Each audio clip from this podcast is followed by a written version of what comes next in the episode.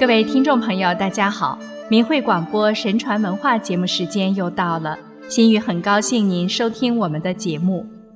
在今天的节目里，我们为大家介绍守正不阿、清廉爱民的北宋好官文人欧阳修的故事。欧阳修字永叔，号醉翁，六一居士，吉州庐陵（今天的江西永丰）人，也是北宋的文学家、史学家。官至参知政事，他喜读圣贤之书，追求君子人格，称君子所守者道义，所行者忠信，所惜者明节。为官四十余载，敢于为民请命，坚持正义。一生虽因触弄权贵而屡遭贬谪，却始终正气自若，风节凛然。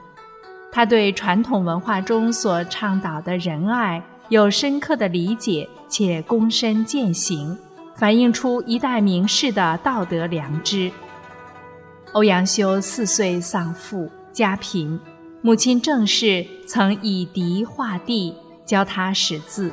欧阳修天资聪颖，又勤学，其母为他出众的才学而高兴。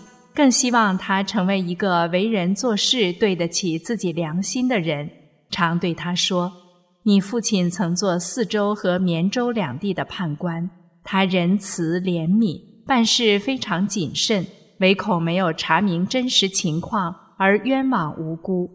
对于死刑的材料，总是反复调查核实，说人命关天，马虎不得。他俸禄不多，却常接济别人。”因此，家中没有剩余。做人一定要心存仁义，不要贪财图利。我不知道你将来有没有成就，但是知道你父亲行善积德，一定会有好的后代的。这些语重心长的教诲，深深地印在欧阳修的脑海里。欧阳修二十四岁就进士及第。他任职管阁教刊时，一次时任吏部员外郎的范仲淹因进谏触弄宰相吕夷简，被以莫须有的罪名贬至饶州。在朝助人如秘书程于敬、太子中允尹朱等不少正直的大臣纷纷论救，但均被驱逐或打击。身为谏官的高若讷却因害怕得罪权贵，丢掉官位。非但不站出来说公道话，反而竭力诋毁范仲淹的为人，一时间满朝邪气，众人缄口不语。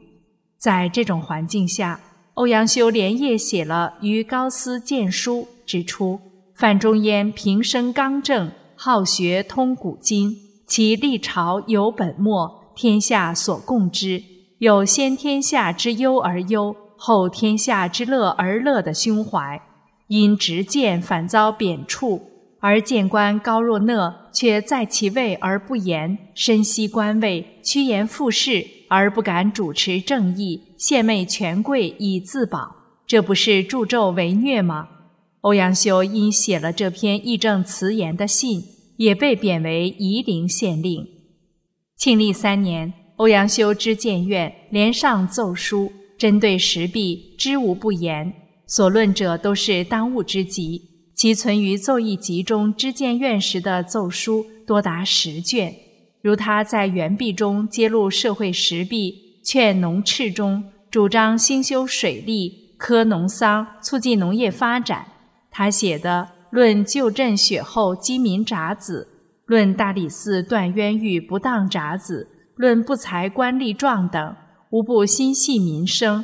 字里行间洋溢着凛然正气和过人胆识。一次，皇帝生女，赏绫罗八千匹。欧阳修上书，因皇女降生，于左藏库取绫罗八千匹。染院工匠当此大雪苦寒之际，敲冰取水，染炼供应，颇甚艰辛。宫中用度奢侈，皆是亏损圣德。至和元年，全国大部地区旱灾，国穷民困。然而有的官吏却大肆为宋仁宗营造楼台馆所。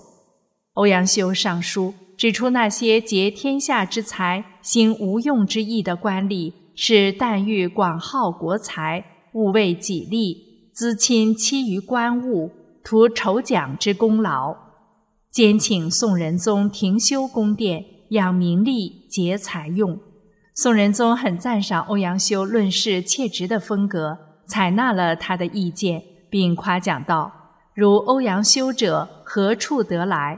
后来，宋神宗亦称赞欧阳修文章素望，左右三朝。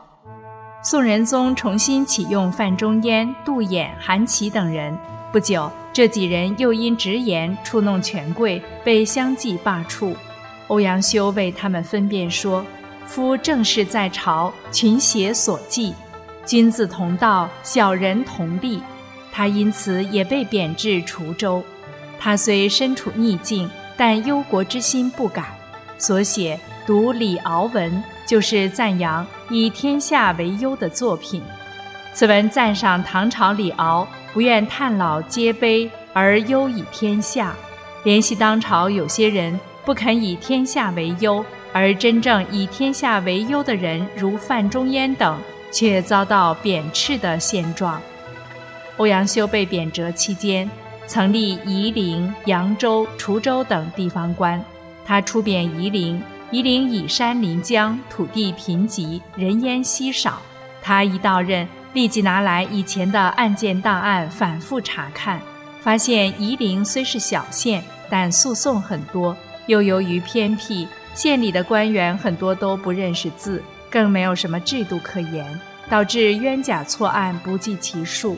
于是他亲自动手，一一重新整理，常常是白天做不完的事情，晚上加班干，使夷陵大小冤案一一得以昭雪，并建立了规章制度。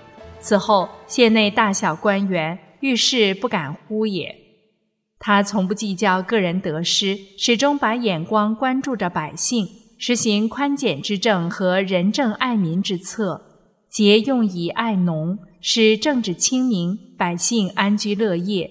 他解释：宽既不为苛急，简既不为繁碎，不兴建不必要工程，不扩大可以化小的事端，不增加百姓的赋税。量刑方面，通常主张从宽。给一切失足者以希望之路，其根本之道在于体恤民生。朱熹称赞他，如扬州、南京、青州皆大郡，公至三五日间，事以十减五六，一两月后，官府去然如僧舍。公为庶郡，不求声誉，以宽简不扰为意，故所至民便，所去民思。欧阳修治理扬州，人们称赞其三大政绩：劝农、御水、治狱。他下车议事，便调查农耕情形，对雨水虫害情形做详细了解，认为民间极不易，商讨对策，并努力减少一些摊派项目，终使当年扬州地域农业丰收，绝育公正，保全无辜，百姓皆感激。他治理颍州，颍州地僻人穷，知书者少。他一到任就建书院，供百姓子弟上学读书，发展教育。从此，颍州读书风气大开，颍人贤之向学。为此，两州百姓皆为其立生祠以纪念。他做河北路都转运使时，深入基层，了解各级官吏的技能、山川地理形势。经济生产的状况以及部队兵粮器械、军事训练的详情，并一一绘成图表，使河北一带的形势一目了然。有人看他如此用心，颇感不解地说：“你以文章儒学知名天下，还愿意干如此琐碎之事？”他回答：“官府的一举一动，无不与民众的生活休戚相关，我怎么敢轻易地疏忽呢？”庆历五年，河北宣抚使富弼镇压保州兵变，事后准备杀死其中两千人，以绝后患。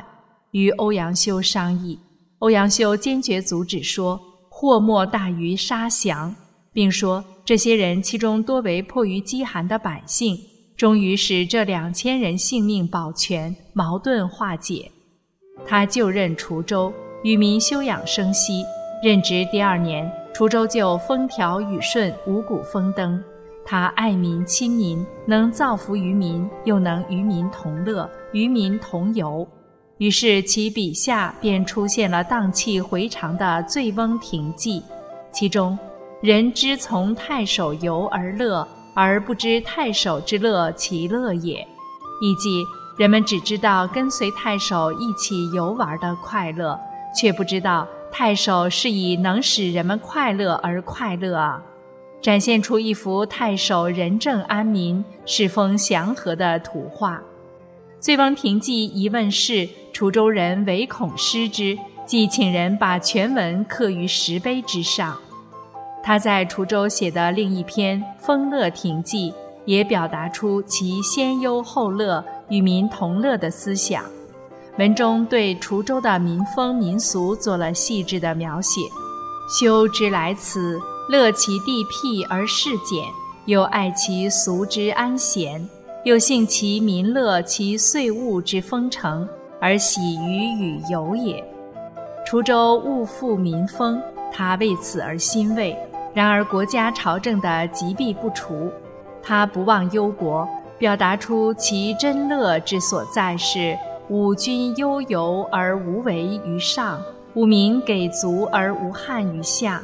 天下之学者，皆为才窃良；夷狄鸟兽草木之生者，皆得其宜。意思是，他的真乐在于实现儒家仁政理想。君主宽仁化民，百姓丰衣足食，天下学者都贤德有才能，边远彝族鸟兽草木生长都适当合宜。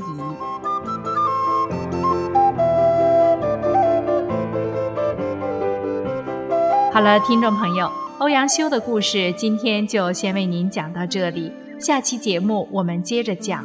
心语感谢您的收听，下次时间再见。